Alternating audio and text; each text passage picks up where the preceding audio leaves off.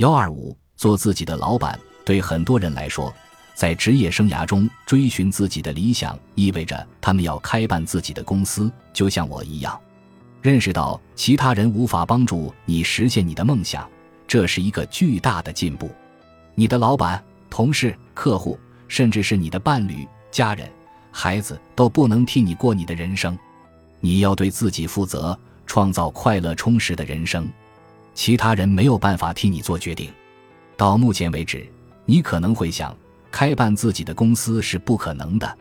但是，你必须丢掉已经形成的对自己的意见。信念、结论，因为就是他们，你才无法实现自己的梦想。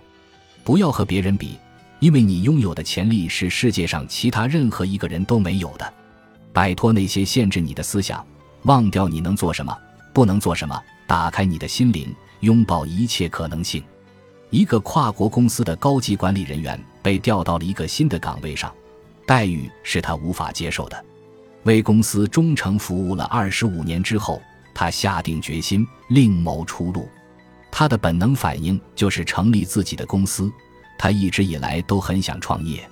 他进行了初步的探索，寻找办公场地和技术资源，并且在脑海中想象了新公司的每一个细节。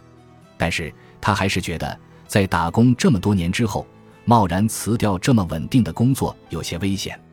就在那个时候，他所在公司的国外竞争公司出现了。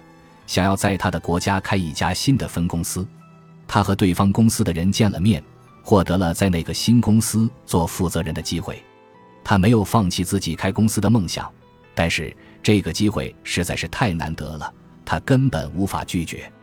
他递交了辞呈，开始为新工作做准备。就在这时，他收到了一个大惊喜。由于经济不稳定，股市震荡。那个公司决定不开新的分公司了，但是他们还是需要在这个国家成立代表处。于是他们调整了方案，他们决定资助他成立公司，而他们则会成为他最大的客户。他实现了梦想，开创了自己的事业，并且在财务上也获得了保障，就像他期望的那样。本集播放完毕，感谢您的收听，喜欢请订阅加关注。